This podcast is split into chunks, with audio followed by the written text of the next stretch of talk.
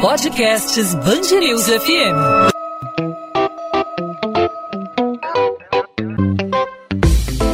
Dois às 20, com Maurício Bastos e Luana Bernardes. Oferecimento Amoedo, sua casa completa. Precisou da Amoedo? Pode contar.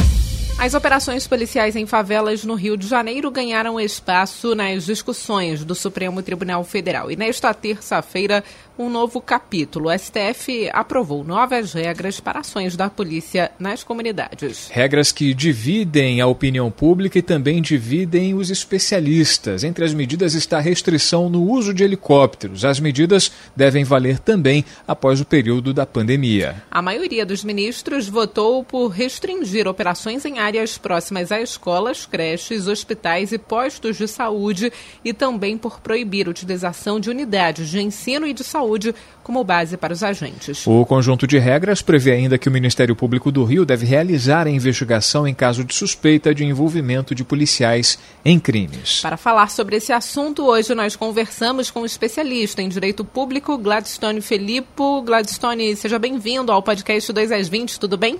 Obrigado, Ana, obrigado. Tudo bem, sim. Estou aqui para poder ajudar aí no que for necessário. É um prazer enorme estar falando com os ouvintes aqui da Band. Gladstone, o que, que, você acha aí dessa. O Supremo está é, envolvido né, em muitas questões sobre a segurança pública aqui no Rio de Janeiro, e especialmente nesse momento de pandemia. É uma questão que divide muito opinião, como o Maurício disse, e na sua avaliação, como que essa interferência é, altera aí a segurança, o esquema de segurança pública aqui no Rio de Janeiro? Bom, eu, eu vejo essa decisão do Supremo uh, como esperada, mas como um retrocesso, uma invasão é, perigosa que o Judiciário está fazendo em política pública.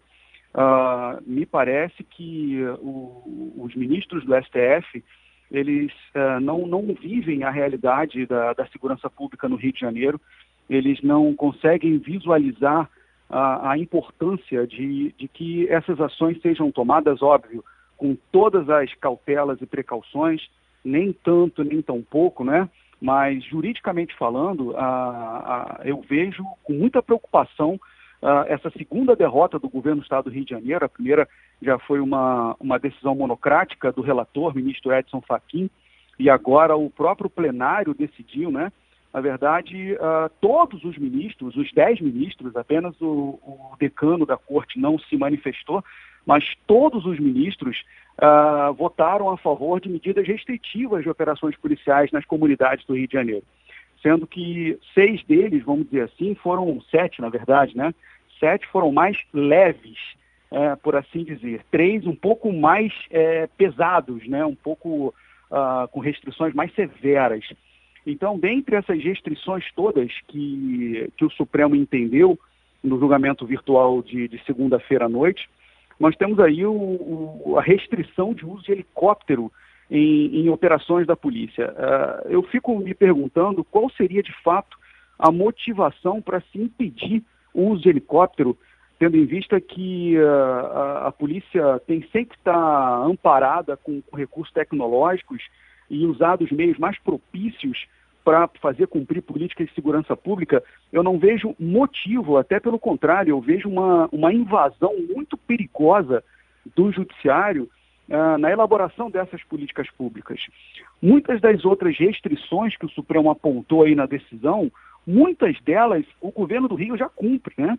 essa questão de investigação de policial envolvido pelo Ministério Público, essa questão de não utilização de unidades escolares de saúde como base de operações, isso aí já não, não é feito, isso já não, não ocorre aqui. Uh, de maneira muito, muito rara a gente vê uh, uma situação dessa. É óbvio que em qualquer lugar do mundo, não é só aqui no Rio de Janeiro, mas em qualquer lugar do mundo há excesso. Isso aí não, não há dúvida, há excesso. Né? A gente percebe aí, uh, inclusive no, no próprio, na, nos Estados Unidos, a gente verificou várias questões de excesso policial. É óbvio que isso não pode ser tolerado, não pode ser permitido, mas também restringir medidas de ação policial na, na, nas comunidades, em qualquer outro lugar do Rio de Janeiro, é de fato uh, uma medida que eu vejo com muito, muito, muita preocupação, né, muita é, cautela, porque de fato uh, nós vamos ter problemas aqui no Rio de Janeiro com isso.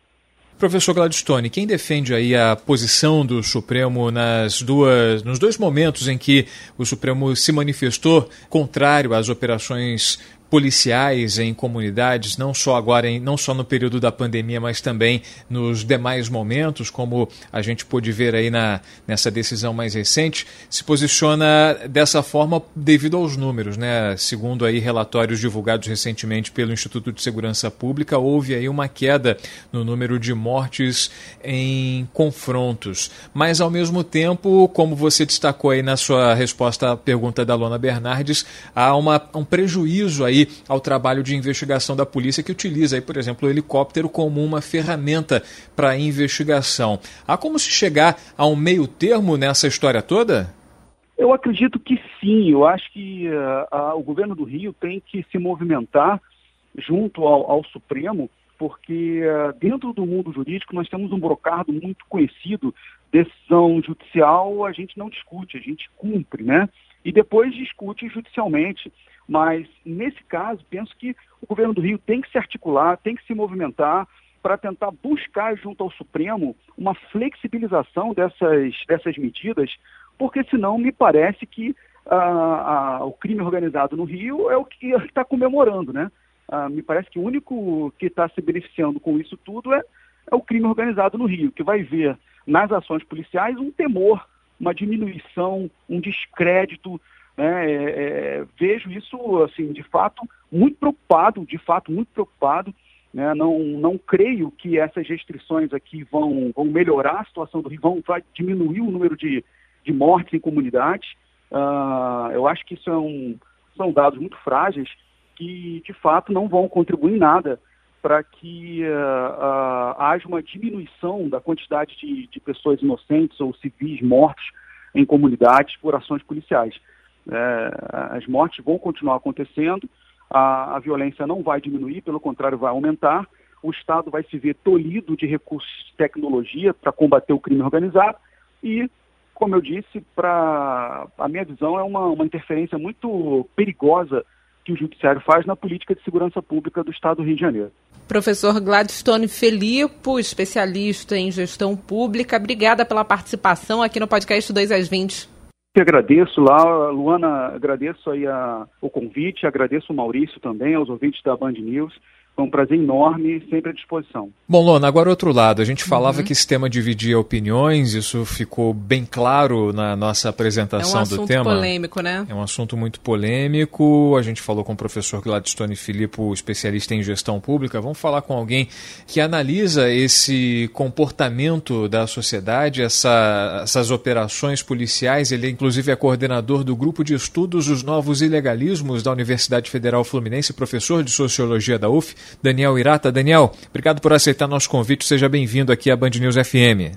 Obrigado, obrigado a vocês pelo convite aí. Boa noite. Daniel, na sua opinião, essa mais recente decisão aí do Supremo Tribunal Federal que permanece restringindo aí as ações policiais em comunidades é, nos tempos de pandemia. Essa decisão que partiu inicialmente do ministro Edson Fachin, a partir de agora, novas regras para ações das polícias nas comunidades, é, determinadas aí pelo Supremo Tribunal Federal, e entre essas medidas a restrição no uso de helicópteros. Quem é contrário a essa determinação do Supremo diz que não pode haver esse tipo de interferência no trabalho da polícia, porque pode trazer prejuízo às investigações. Na sua opinião, qual é a sua avaliação aí a respeito dessa decisão do Supremo que restringe ainda mais aí esse trabalho de ações é, violentas em comunidades? Bom, em primeiro lugar, eu acho que é, essa decisão do Supremo Tribunal Federal foi uma grande vitória, sobretudo para as populações negras, pobres e habitantes de favela do Rio de Janeiro. Também é uma grande vitória para os movimentos de favela, para os movimentos de mães, de familiares, de vítimas né, de violência de Estado. E eu acho também que é uma, uma, uma vitória daqueles que acreditam que a polícia deve ter as suas ações guiadas pelo respeito à Constituição, pela preservação da vida e sob fiscalização do, do Ministério Público, né? Com relação às críticas que se fazem à interferência do Supremo, eu acho duas coisas, basicamente. Primeiro, eu acho que realmente é, é, é triste né, o Estado do Rio de Janeiro não conseguir resolver os seus problemas e ter que recorrer ao Supremo Tribunal Federal, mas ao mesmo tempo eu acho que isso foi um recurso importante, dada o grave momento né, na segurança pública do Rio de Janeiro. Nós realizamos uma pesquisa que consta nos autos, inclusive, da DPF, que demonstra que as operações elas não são eficientes para reduzir a ocorrência de crimes, pelo contrário, parecem contribuir para o seu incremento. Né? Nós fizemos um teste de correlação entre operações policiais e, e crimes e mostramos também que é, durante a liminar do ministro Edson Fachin houve uma redução é, bastante considerável no número de operações, por volta de 78%, e decorrente dessas operações a gente teve um impacto muito importante no número de, de feridos, no número de mortos, né, sem que isso alterasse, né, enfim, o, o, a, a, incidência criminal, ou seja, sem que os crimes aumentassem. Portanto, eu acho que é, é, é só há é, benefícios nessa decisão do Supremo para a segurança pública do Rio de Janeiro. Professor Daniel, a gente sabe que a questão das operações policiais violentas aqui no Rio de Janeiro é uma questão que não é específica da pandemia, né? Claro que a pandemia agrava é, esse momento de conflito nas favelas, mas qual a sua opinião é, diante desse quadro do papel do STF no controle das ações policiais violentas nas favelas aqui do Rio de Janeiro? É, eu acho super importante, porque é, é, ao que tudo é, vem sendo, né, o que se, o que a gente acompanhando ao longo dos anos, né, a gente percebe que, primeiro, as operações policiais são grandes instrumentos da ação pública né, na área de segurança, porque elas concentram né, os recursos econômicos, tecnológicos e humanos né, do governo do Estado do Rio. E apesar das denúncias né, de violações de direitos humanos e de violência de Estado, há uma, uma ideia recorrente de que é, é, é inevitável né, a violência, a truculência, né, enfim, das operações policiais para a redução dos crimes. É, uma vez que os órgãos de controle internos da polícia, né, a ouvidoria, e os órgãos de controle externo, como o Ministério Público, não estão sendo é, muito efetivos né, no controle dessa violência, dessa letalidade policial que aumenta a cada ano, né, enfim. Eu acho que é, é válido e é importante o Supremo Tribunal Federal ter se posicionado né, unanimemente, né, enfim, para que as operações fossem é, é, restritas a casos absolutamente excepcionais. As operações policiais, elas é, por norma, deveriam ser né, ações é, para casos absolutamente excepcionais. Então, a, a, decisão do Supremo, ela, na verdade, ela, ela, ela, ela, é uma decisão só de bom senso, não é nada mais do que isso, né, enfim. E parece que o Supremo que ele está fazendo é, é, acabar com uma, uma tradição aqui no Rio de Janeiro de, de rotinização das operações e, consequentemente, uma rotinização das mortes em favelas. Né? Daniel Irata, professor de Sociologia da Universidade Federal Fluminense, coordenador do GENI, Grupo de Estudos dos Novos Ilegalismos. Obrigado pela participação aqui conosco e até uma próxima oportunidade. Eu que agradeço, agradeço muito a oportunidade de estar aqui conversando com vocês. 2 às 20, com Maurício Bastos e Luana Bernardes.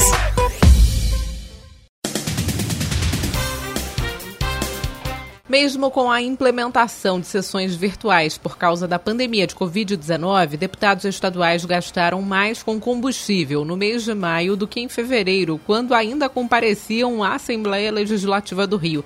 A verba utilizada faz parte do valor de gabinete que cada parlamentar tem direito mensalmente.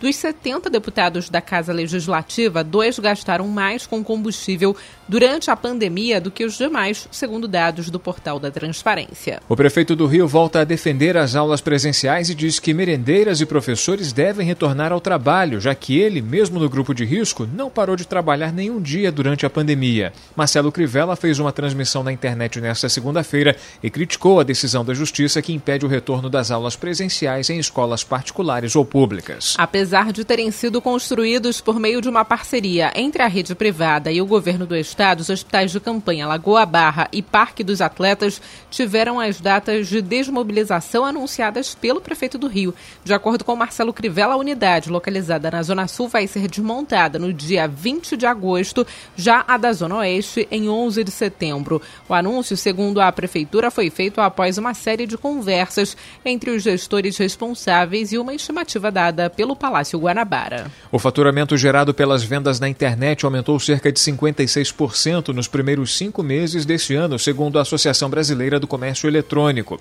Ao mesmo tempo, o número de reclamações nos PROCONs estaduais dobrou. De janeiro a junho, a alta chegou a 98% em relação ao mesmo período de 2019. Mas você já imaginou, Maurício, comprar um celular novo para presentear um familiar, a caixa chegar e ao abrir o pacote encontrar uma mandioca em vez de um, em vez do aparelho? Tô, Foi o que tô rindo de nervoso.